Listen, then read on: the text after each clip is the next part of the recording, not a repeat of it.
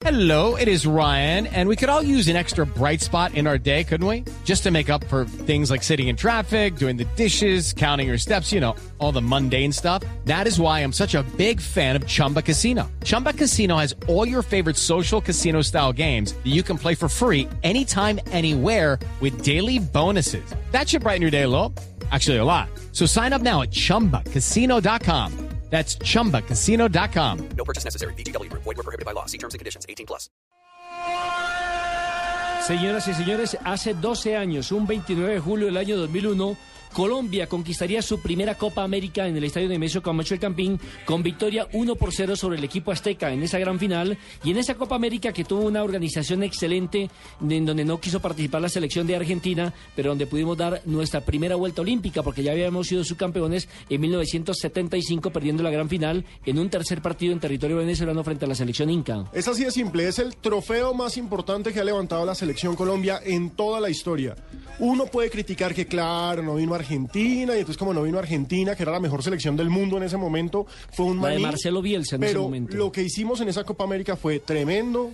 Arco invicto, goleador con Aristizábal, ganamos todos los partidos, ganamos ante un rival muy importante como México, porque México, ese sí era un México que valía la pena, no como el de ahorita. Estaba Jared Borghetti, que era el centroatacante en ese momento del equipo mexicano, que era dirigido por el Vasco Aguirre. Qué bonito un equipo mexicano, Bordetti. Esta fue la Copa América que Brasil salió eliminado por. Honduras. Claro, Sí, es que esa tuvimos, misma. fue una Copa América que estuvo con una carga política ¿Brasil vino? impresionante. Sí, perdió Vino Brasil y en cuartos de final Honduras lo despachó. 2-0, me Y. Honduras No puede había venido a reemplazar a Argentina, porque hay que recordar, Argentina no quiso venir a la Copa América aduciendo problemas de seguridad porque estábamos en pleno proceso de final de las negociaciones del Caguán. Madariaga, Claro el arquero, Claro era el, sí. el director técnico de Claramente Honduras. lo he dicho y quiero volverlo a decir. Sí, ese fue el partido donde yo llegué temprano Pero, a más, pero el más que las negociaciones, Colombia ma- ganó. recordemos que más que las negociaciones eh, con No, FARC, era, era no. el secuestro de uno de los dirigentes deportivos, Claro, de de. Hernán Mejía Campuzano, Sí. a mano de la guerrilla.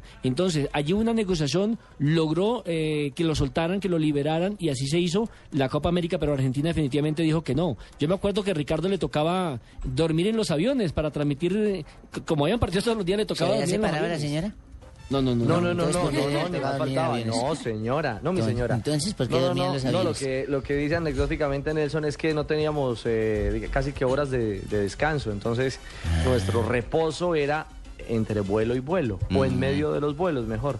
Aprovechaba avión, para echarse el motoso. eh, se echaba uno un motoso para poder recargar energía Pobrecito. Y cumplir precisamente con... Sí, ahí se me empezó a caer el pelo. No jodas. Desde ahí fue que quedó Asensio Porque así. solo una hora de descanso, Richie, me imagino pues Desde que... ahí O sea que la culpa fue de la Copa América, pues. Desde ahí Asensio quedó así. No, está hablando de Ricardo, señor. Ah, Eh, pensé que pero esta señora sí es como dice Pecoso, bruta, bruta, hombre. Pero bueno, lo cierto es que eh, han pasado 12 años de ese título. Desde entonces, fíjense lo que ha pasado. Eso fue en el 2001. Y desde ese momento no vamos a ningún mundial. Ah, porque además fuimos campeones de la Copa América, y pero no eliminados del al mundial, por un O sea, punto, ¿no? Apenas acabó la. Apenas, no, por diferencia de gol. Eso fue la hermosa Ese- eliminatoria de Ah, Verón. Eso fue el tongo que montó Uruguay y Argentina. Claro, eso fue lindo. Yo estaba en el estadio de Montevideo cuando, cuando le mostraban el reloj y le decían que, a que casi que había que aguantar el resultado entre, entre los uruguayos y, y los argentinos. Y luego en el camerino yo voy de frente y le pregunto a Verón y él maliciosa y socarronamente se sonríe y no nos dice nada. Pero evidentemente fue el tongo que siempre nos habían aplicado o que en las últimas eliminatorias nos habían aplicado entre uruguayos y argentinos. el que necesitaba un puntito Colombia- o un gol fijo. Pero él dijo... Colombia hubiera hecho más goles. y Nosotros nos dejamos. Eh, exactamente, eso lo dijo Verón. Una vergüenza, pero señores, los invito a que recordemos a la selección Colombia campeona de América. Arquero, Oscar Córdoba. Lateral derecho. ¿Qué? Pero, pero no tapó todos los partidos a Oscar Córdoba.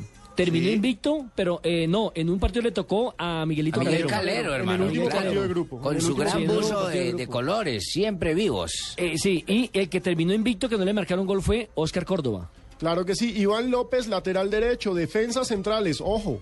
Iván Ramiro Córdoba y Mario Alberto Yepes hoy desde ese con la tiempo selección Yepes sigue jugando. Sí. Ay, Oiga, qué, qué buen Lateral jugador. izquierdo, hoy es un volante, Gerardo Bedoya. Sí, sí, yo, yo en ese tiempo, con las buenas tardes para la gente de Blue, eh, no debería hablar de eso porque estoy triste por haber perdido con Santa Fecito, sí, pero eh, sí, era lateral, yo era lateral y fui ascendiendo. próximamente seré delantero. Hizo un golazo Bedoya contra A Honduras. Honduras. Un Sí. golazo. Sí, sí, sí, tenés razón. Los volantes, ojo, miren, eran Juan Carlos Ramírez, gran volante que pasó por Santa Fe, pasó por Envigado, Carlos Ramírez? ya se retiró Pasó por Atlético Y en Nacional. ese entonces, cuando estaba en la selección, jugaba en Junior de y Barranquilla. jugaba en Junior, era un gran jugador. Fabián Vargas, ¿Qué aún la vigente, Fabián Vargas? Barcelona de Guayaquil. Barcelona de Guayaquil, sí. Totono Grisales, ¿Qué le había el Totono? Yo, yo me acuerdo de Ay, ¿no Totono. era el que era policía no? Que Ese gol en. Barranquilla, le quitó el a teniente. policía. Mi teniente Totono, sí, señor. contra Venezuela. Giovanni. Hernández era el 10 del equipo, ¿Qué la vida de Giovanni? aunque no jugaba con la 10, porque el que jugaba con la 10 era Víctor Aristizábal. Sí, que fue el goleador. otro, el otro segundo delantero, Elkin Murillo. ¿Qué le había el que Murillo? Con Murillo, no, viviendo ya lo que se ganó, disfrutando de su vida, disfrutando de su hijo. Pero Ah, ¿sí? Recordemos que en ese equipo también estaba Miguelito Calero, David Ferreira, Eudalio Arriaga, Gerson González, Eulalio Arriaga, sí, el señor. Tigre Castillo, el volante Oscar Díaz, que pasará Mm. por Millonarios, y Mao Molina, hoy estrella en el fútbol coreano. Oiga, tenían que Recordemos que el Kid Murillo, Nelson, el Kid Murillo jugó en el Cortuluá el semestre anterior.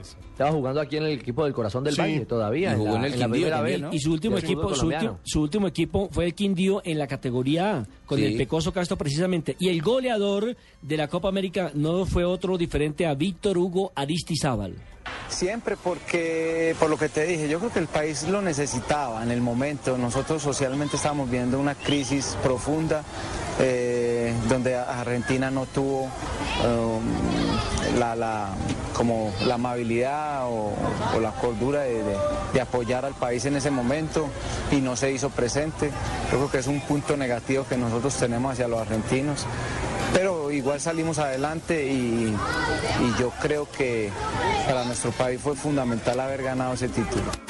Fue fundamental, claro, un recuerdo imborrable, el de esa Copa América que nos tiene todavía pues celebrando ese triunfo de nuestra selección, uno de los más grandes que hemos conseguido a nivel internacional, sino el más importante, por supuesto, de nuestro combinado patrio en la categoría mayores.